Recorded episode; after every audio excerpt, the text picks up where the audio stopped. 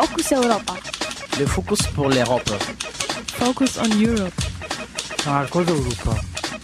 Focus Europa. Europa en Focuso. Focus Europa. Fokus Europa. Nachrichten und Themen aus Europa auf Radio Dreieckland.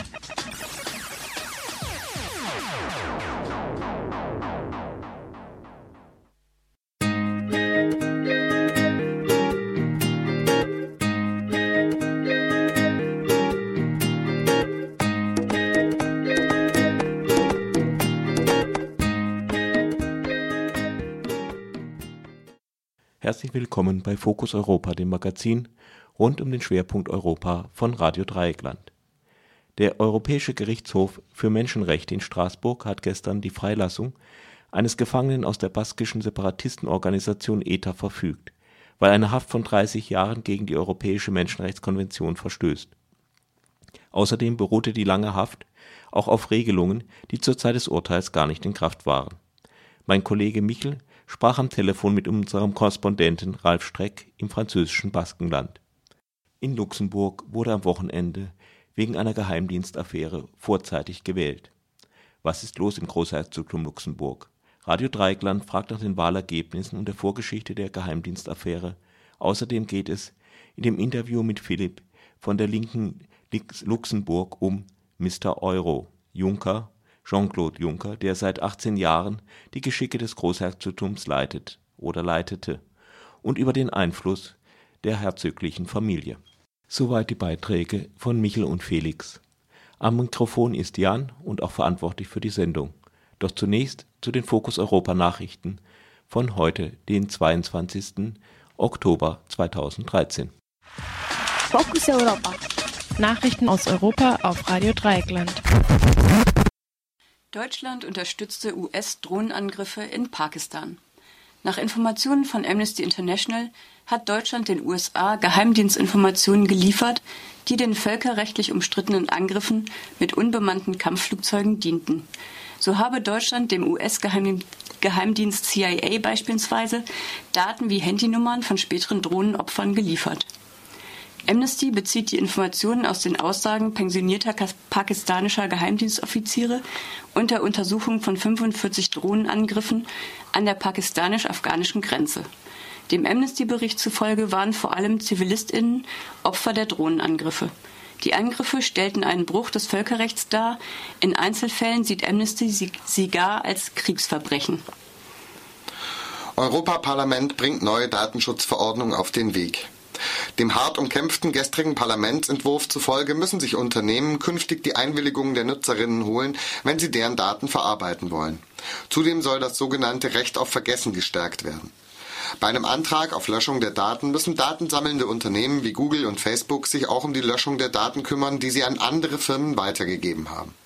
Außerdem sollen E-Mail-Anbieter auf neueste Sicherheitsstandards verpflichtet werden. Bei Verstößen gegen die Verordnung sollen Unternehmen künftig mit Strafen bis zu 2% ihres Jahresumsatzes belegt werden. Der für den Entwurf zuständige EU-Parlamentarier Jan-Philipp Albrecht bezeichnete die Abstimmung als Zitat Meilenstein auf dem Weg zu einem starken EU-Datenschutz. Auch Datenschützerinnen werten die Reform weitgehend positiv.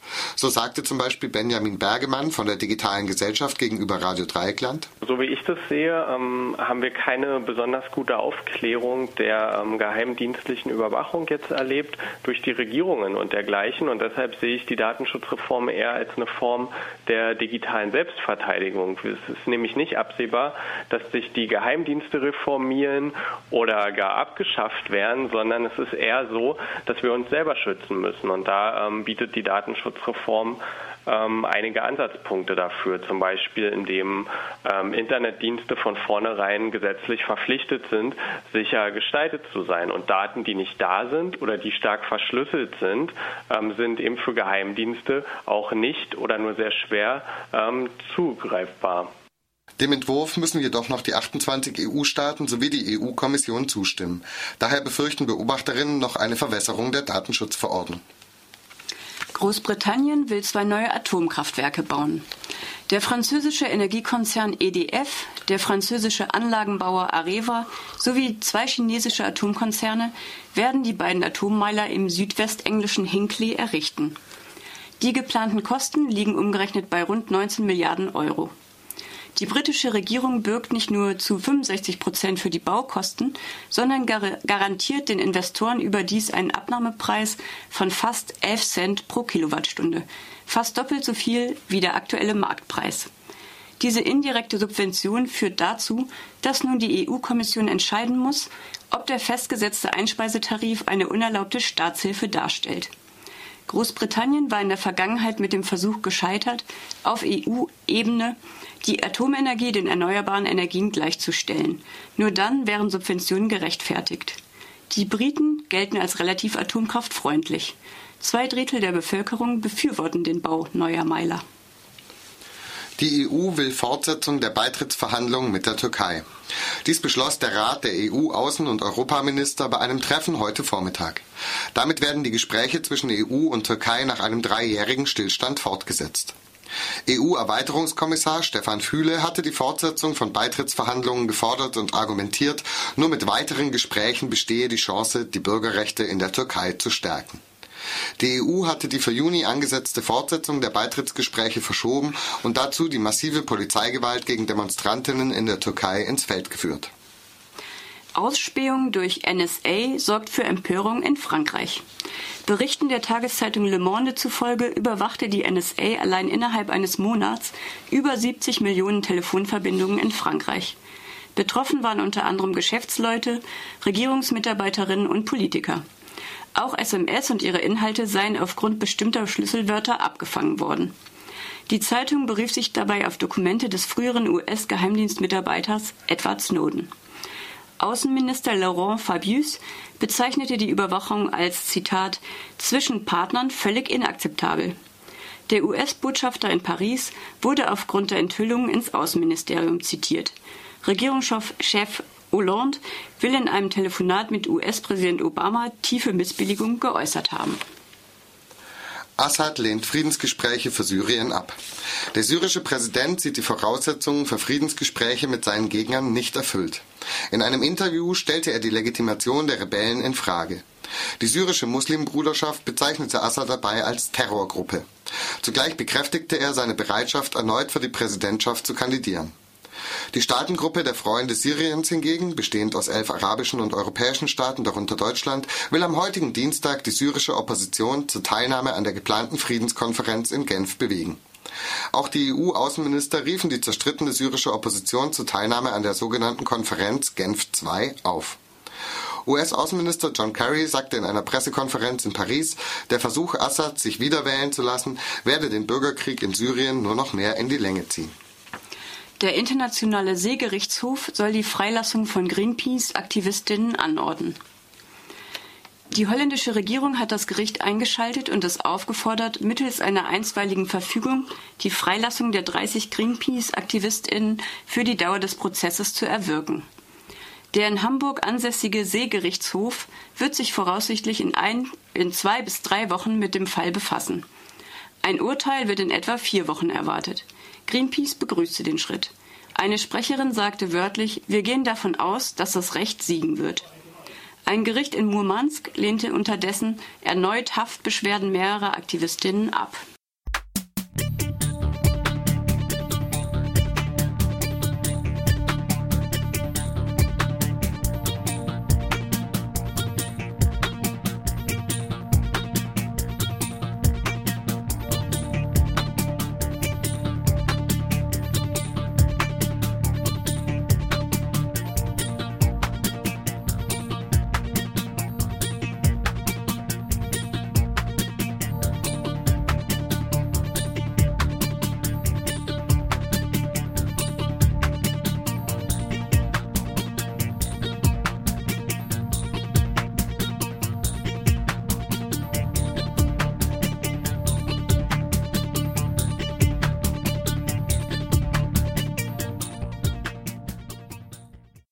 Und nun das angekündigte Telefongespräch mit Ralf Streck über die Entscheidung des Europäischen Gerichtshofs in Straßburg zur Freilassung eines baskischen Gefangenen Gestern entschied die Große Kammer oder der Große Senat des Europäischen Gerichtshofs für Menschenrechte in Straßburg in der Causa einer baskischen Gefangenen. Am Telefon begrüße ich jetzt Ralf Streck. Schöne Grüße jo, im französischen Baskenland. Jo.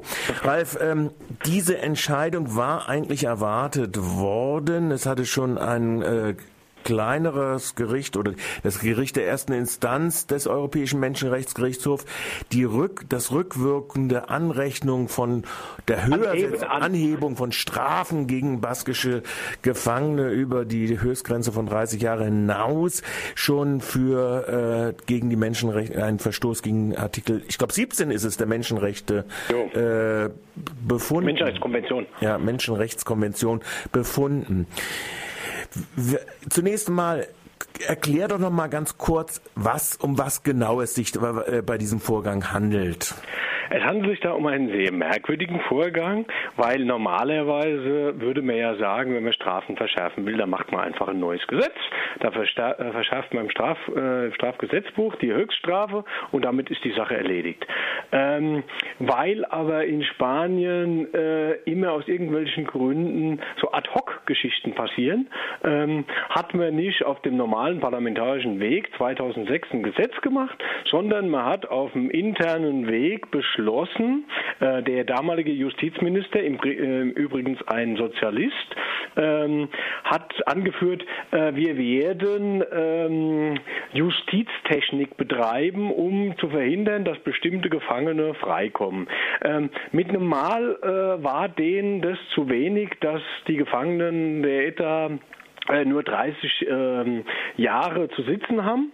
Und äh, dann haben sie halt irgendwie geguckt, wie sie das hinkriegen können und haben sich dann überlegt, ähm, dass man was früher die Anrechnung von Hafterleichterung auf die, auf die Höchststrafe war, dass man das jetzt auf die ver, äh, verurteilte Strafe anrechnet. Ähm, das heißt, bei ETA-Gefangenen, die bisweilen wie die Ines del Rio für 1000 Jahre oder so verurteilt werden, ähm, da kann man gar nicht so viele Hafterleichterungen äh, zusammensammeln, um jemals vor der Höchststrafe von 30 Jahren damals rauszukommen. Ähm, das bedeutet im Fall von ihr, dass sie eben äh, 2008 ähm, hätte freikommen müssen. Und seit 2008 sitzt die gute Frau jetzt also schon fünf Jahre illegal in Haft. Und genau das hatte schon die erste Kammer im in Straßburg vor einem Jahr als völlig illegitim bezeichnet. Normalerweise akzeptieren die Staaten sowas auch, vor allen Dingen auch wenn so eine Entscheidung einstimmig fällt. Äh, damit war kaum zu erhoffen, dass jetzt irgendwie in der großen Kammer ähm, da eine andere Entscheidung fällt. Aber Spanien hat nochmal versucht, das einfach eine Zeit lang zu verzögern, weil äh, diesen, äh, von dieser Geschichte, von dieser Doktrin, die damals da aufgestellt wurde, ähm, eben halt noch viele andere betroffen sind. Wie viele sind denn davon betroffen? Betroffenen aus der ETA und wie viele sind es denn insgesamt im spanischen Justizsystem möglicherweise? Ja, ja, das ist ja interessant, weil ähm, da sollten sich irgendwie viele überlegen, die äh, glauben, naja, es gibt ja Leute, die argumentieren, das sind Terroristen und so, und da muss man halt vielleicht ein bisschen anders mit umgehen und so. Ähm, das ist ja immer der Fakt, dass solche, Sonder, äh, solche Sondervorgehen sich dann sehr schnell ausweiten, auch auf andere mhm. Gefangene. Das heißt, wir sind jetzt ähm, konkret betroffen mit äh, von 56 Fällen, wo die ähm, quasi der Gerichtsweg schon durchgeklagt ist. Das heißt, man muss ja, bevor man zum Europäischen Gerichtshof gehen kann, muss man erst den Gerichtsweg im Land durchklagen. Und das ist ja bei der äh, guten Frau Ines del Rio, das war die erste, die das geschafft hat und deswegen äh, zum ähm, Europäischen Gerichtshof kam. Ähm, in dem Fall sind es 56, die eigentlich jetzt sofort freigelassen werden müssen, weil ähm, es ist klar, diese, diese Doktrin ist illegal, sie verstößt gegen das europäische ähm, Menschenrecht, äh, sie verstößt gegen ganz grundsätzliche demokratische Rechtsgrundsätze, dass man einfach nicht, ähm, sagen wir mal, während dem Spiel die Regeln verändert. Äh, jemand hat eine Straftat begangen zu, zu einer Zeit, wo ein bestimmtes äh, Strafrecht galt. Und zu der Strafe kann man den auch nur verurteilen. Und da kann man nicht nachher irgendwie rumfummeln dran. Das sind aber jetzt nur die Fälle, die jetzt da quasi schon durchgeklagt sind. Dann gibt es noch äh, etliche Fälle vor spanischen Gerichten, äh, sei es oberste Gerichtshof oder Verfassungsgericht. Es ist ja auch äh, interessant in Spanien, dass das Verfassungsgericht diese Doktrin abgesegnet hatte. Ähm, deswegen kommen einige Leute auf die, auf, den, auf die Größe von 137 Gefangenen allein der ETA. Und dann gibt es nochmal, äh, weil das mittlerweile eben, wie ich schon gesagt hatte, ausgeweitet wurde, gibt es noch alle möglichen Gefangenen, weil das äh, quasi so wie eine Art ähm, Sicherheitsverwahrung in Spanien mittlerweile auch eingesetzt wird. Da hat man auch nochmal so ungefähr äh, zwei, drei Dutzend die davon ebenfalls noch profitieren könnten. Da sind ähm, ist zum Beispiel auch, äh, und das ist natürlich auch so eine andere Argumentation, die jetzt dann da immer kommt, wenn moralisch argumentiert wird, dass da zum Beispiel auch äh, Vergewaltiger drunter sind und so. Aber das ändert ja alles nichts an der Tatsache, dass man einfach für solche Geschichten, wenn man das sauber machen will, äh, einfach das Strafrecht ändern muss und nicht einfach da äh, Justiztechnik betreibt. Ja, das scheint dann ja so ungefähr so zu sein wie in der Bundesrepublik auch, wo das um die Frage der Sicherheitsverwahrung, du hast das Stichwort schon gegeben, auch gegeben hat, wo auch äh, erst äh, ein Urteil des Europäischen Gerichtshofes für Menschenrechte dort äh, Abhilfe geschaffen hat und auch dieses Verfahren jetzt geändert werden Wobei das da ja ein Gesetz war, ne? Ja, ja, da war es immer war, war sogar ein war, Gesetz, genau. War, war noch nicht mal ein Gesetz, ja. es ist einfach, äh, das waren immer diese Ad-Hoc-Geschichten. Und ja. das ist natürlich jetzt in Spanien, äh, jetzt hat halt die, die regierende Volkspartei, die hat halt ein Problem. Ich meine, wie gesagt, äh, das, diese Geschichte ist unter den Sozialisten ähm, aufgenommen worden, aber die hatten damals schon die beiden großen Parteien der diesen Antiterrorpakt, in dem sie auch damals das Parteiengesetz, das neue verabschiedet haben, ähm, wo dann Batasuna verboten wurde.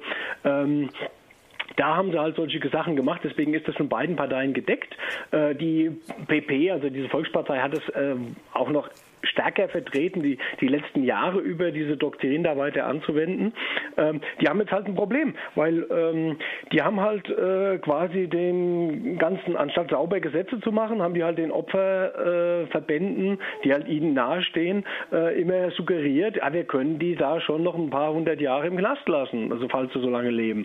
Ähm, das war halt eigentlich allen klar, die sich ein bisschen mit, äh, mit ein bisschen Rechtsverständnis haben, dass das nicht geht. Deswegen sind natürlich jetzt einige Opfer Verbände, nicht alle, äh, völlig entsetzt. Uh, die AVT, das ist also, ich würde mal sagen, die gehen schon sehr stark in den rechtsradikalen Hintergrund. Ähm, das ist die größte im Falle der ETA.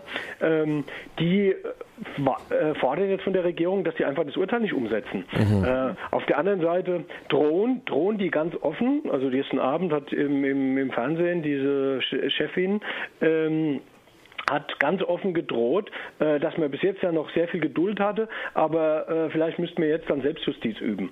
Ähm, also da waren schon bestimmte Geister jetzt äh, wach, die ähm, und die Frau hm, hat auch ein sehr merkwürdiges Verständnis gezeigt, weil sie sagt, jetzt in Spanien wurden jetzt die Menschenrechte außer Kraft gesetzt, anstatt festzustellen, dass in Spanien jetzt die Menschenrechte in Kraft gesetzt wurden. Mhm. Ähm, und dass eben, wenn man sowas ja machen will in einem Rechtsstaat, sowas nur über saubere Gesetze geht, geht. Und dann hat man auch ähm, vom Europäischen Gerichtshof kein Problem wenn man die Gesetze sauber macht und die den Menschenrechten entsprechen, natürlich. Kurze Frage, kurze Antwort, weil bei uns gleich die Nachrichten äh, losgehen müssen. Ähm, was äh, ist insgesamt? Also es gibt ja Reaktionen in Großbritannien immer, wenn die vom Menschenrechtsgerichtshof abgeurteilt werden, dann überlegen sie sich, ob sie in der EU bleiben. Ist das auch eine Debatte in Spanien? Nee, das können die sich natürlich nicht erlauben. Ich meine, wenn man so halb im Rettungsprogramm ist, dann fängt man natürlich so eine Debatte jetzt nicht an. Ähm, interessant wird in dem Zusammenhang sein, also der Nationale Gerichtshof, also die Spanier, die werden jetzt versuchen, das Ganze noch ein bisschen hinzuziehen. Der Justizminister hat es gestern jetzt zum Beispiel in dem Fall von ähm, gesagt, dass man jetzt Fall für Fall prüfen wird, damit man jetzt nicht so eine Massenentlassung äh, anstrebt. Aber weil du Lon äh, London angesprochen hast, ähm, also die, der Nationale Gerichtshof hat heute angeordnet, die Frau sofort freizulassen. Das mhm. ist schon mal positiv. Und heute wird in London auch noch über ein Auslieferungsverfahren entschieden.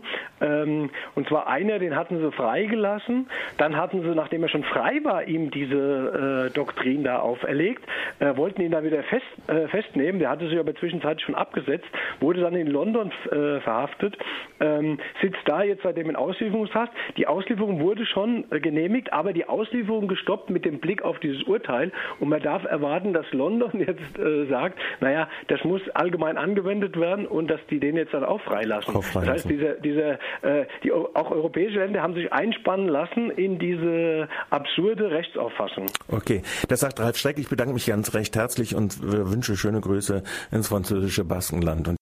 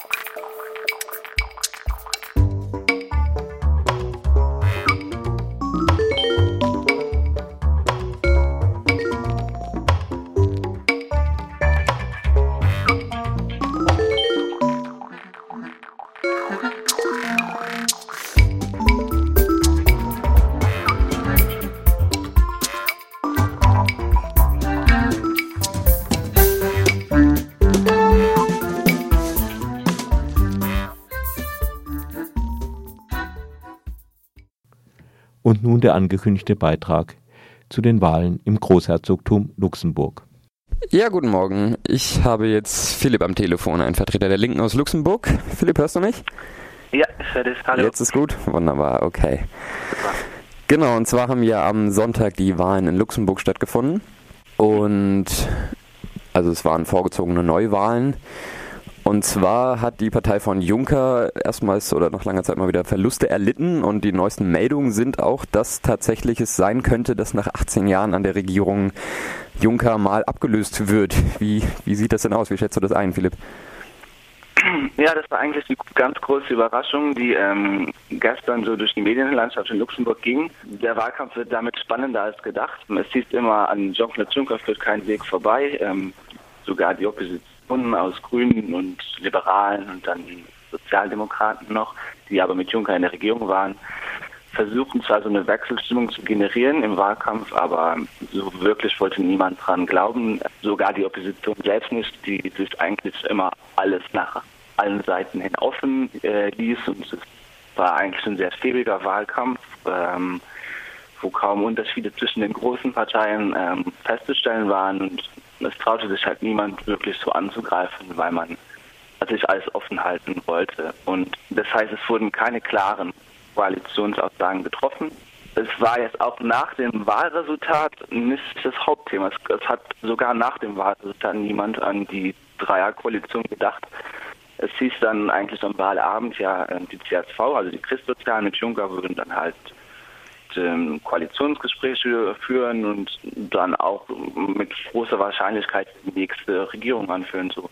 Und äh, dann gestern Abend gibt es eben überall, dass sich eigentlich die drei, also die Liberalen, die Sozialdemokraten und die Grünen eins sind und ja, damit Juncker quasi aus dem Amt putzen wollen. Und das wäre schon historisch, weil die Christsozialen eigentlich seit dem Zweiten Weltkrieg nur einmal sich in der Oppositionsbank wiederfanden und ja, wie du eben meintest, Juncker war die letzten 18 Jahre im Amt. Und ja, das, das wäre schon was Neues. Ähm, die Frage schön. ist halt nur, inwiefern das ist halt inhaltlich auch was Neues ist, aber das können wir ja auch noch sehen, ja. Ja, das ist eh immer die Frage bei den großen etablierten Parteien. Ähm, aber also ja, Juncker ist ja vielleicht ein bisschen vergleichbar sogar mit Merkel hier zurzeit in Deutschland und Merkel hat ja einen großen Gewinn gemacht sozusagen bei der Bundestagswahl. Außerdem wird Juncker auch als Mr. Euro bezeichnet. Und die Tendenz in Europa ist ja gerade auch, dass äh, viele so euroskeptische Anti-Euro-Parteien sozusagen äh, an, an Zulauf gewinnen. Wie war das in Luxemburg? Gab es da überhaupt eine Partei, die sich zur Wahl gestellt hat? Nee, also in Luxemburg überhaupt der ganze Wahlkampf, der dreht sich dann ganz oft schnell um die Person Juncker und was seine Europaaktivitäten angeht, äh, da ist eigentlich durchweg eine positive Meinung dazu und die ganze Europafrage war, kam überhaupt nicht vor im ganzen Wahlkampf. Also wenn es um inhaltliche Punkte ging, ging es halt um die Wohnungsfrage in Luxemburg, um die automatische Anpassung der Gehälter, halt an die Geldentwertung, Ausländerwahlrecht oder Schulreform, solche Sachen halt. Aber leider überhaupt keine europäischen Themen und ähm, der Euro war auch überhaupt kein Diskussionspunkt. Und es gibt in Luxemburg auch traditionell halt sehr wenig Spielraum für, ich sag mal, Extreme auf beiden Seiten. Und eine europakritische Partei gab es nicht. Es gab halt die Piraten, ähnlich wie in Deutschland noch, die jetzt neu auch bei den Wahlen angetreten sind. Und es gab noch eine PID, da gibt es so einen Vorläufer in der Schweiz, also es ist halt so eine Abkürzung für Partei für integrale Demokratie, die aber auch nicht äh, als europakritisch oder irgendwie mit der AfD zu vergleichen wäre. Und also in dem Sinne ging es sehr brav Luxemburg ab. Und äh, das ist eigentlich auch positiv. Die kleine Verschiebung, die es halt gab, ist halt, dass die, die Christsozialen sehr viele Stimmen verloren haben und dann wiederum die Liberalen alle diese Stimmen einsammeln konnte, ähm, was jetzt rein inhaltlich betrachtet kein großer Wechsel, kein großer Unterschied ist. Das heißt, vom rechten Lager sind die Stimmen von der einen Partei zur anderen gegangen und äh, die Grünen haben einen Sitz verloren, die Linken einen gewonnen. Die Piraten haben eigentlich sehr gut abgeschlossen, so mit drei Prozent, was niemand so erwarten konnte. Also ähnlich ähm, in Deutschland. Und sonst ist halt alles beim Alten geblieben, nur dass halt jetzt die Regierung wahrscheinlich eine andere sein wird. Ja, ähm, der Auslöser der Neuwahlen war ja ein Skandal um den luxemburgischen Geheimdienst SREL. Mhm. Und zwar hatte der fünfmal seit dem Jahr 2000 illegale Abhöraktionen gestartet. Ähm, kannst du uns mehr darüber sagen? Was, was ist da genau passiert? Ja, es ist eigentlich so eine Geschichte auch, die im Rahmen dieser Bombenleger-Affäre jetzt nochmal hochkam und wo dann, äh, wann war es, vor ein paar Jahren auch halt in den Medien dieses Gerücht und auch eigentlich dieser Beweis kursierte, dass der damalige Israel-Chef äh, Juncker mehrmals bei Gesprächen abgehört hat und dass es sehr viele solche Aktivitäten gab und dann wurde halt auch immer klarer, dass diese politische Verfolgung, die der Geheimdienst ähm, ja im Kalten Krieg aber gemacht hat, eigentlich jetzt auch noch teilweise stattfindet und das war schon ein Riesenskandal, dass da so ein naja, Geheimdienst halt, wie der halt ist, äh, sich eigenständig gemacht hat und niemand irgend noch eine Kontrolle über den ausgeübt hat. Und das, und dann gab es ein paar Fälle, so Affären um Ver Vermischung von Wirtschaft und Politik, äh, wo dann allgemein bis so eine Staatskrise, ja, eigentlich kann man sagen, eine Staatskrise irgendwann da war, eine Vertrauenskrise und dann haben die Sozialdemokraten auch den Koalitionen quasi aufgekündigt und so kam es dann zu den Neuwahlen. Die Sozialdemokraten haben es eigentlich gut geschlagen, weil die jetzt auch äh, von den letzten 40 Jahren, glaube ich, 30 mit den christsozialen äh, Regierung bildeten und mhm. Das ähm, meistens nach einer großen Koalition so, dass die Sozialdemokraten eher verlieren. Sie konnten sich relativ gut halten. Das heißt, sie haben nichts verloren, nichts dazu gewonnen. In, in dieser Abhöraffäre war ja auch die Königsfamilie äh, stark verwickelt. Wie ist das überhaupt prinzipiell? Hat die Einfluss in der, in der Politiklandschaft in Luxemburg? Mm, ja, es halt, muss halt schon neutral irgendwie sein, aber ähm, wenn ich jetzt schätzen würde, was die wählen wird, dann ist auch klar. Die haben mittlerweile eine hauptsächlich eine symbolische Figur, äh, Funktion. Wenn jetzt so gestern bei den Wahlen oder vorgestern, dann wird halt auch mal ein Fernsehbericht von einer Viertelstunde über die gezeigt, wie die wählen gehen. Das ist dann immer so typisches Folklore, äh, was halt auch sehr viel Geld kostet. Aber Einfluss, ja, kann schon indirekt sein. Inoffiziell kann es schon sein, dass da Einfluss stattfindet, aber der ist jetzt nicht so ersichtlich auf den ersten Blick. Soweit das Telefoninterview mit Philipp von der Linken Luxemburg über die dort stattgefundenen Wahlen. Und wir kommen jetzt damit auch schon allmählich an das Ende unseres Fokus Europa Magazins. Tschüss, bis zum nächsten Mal.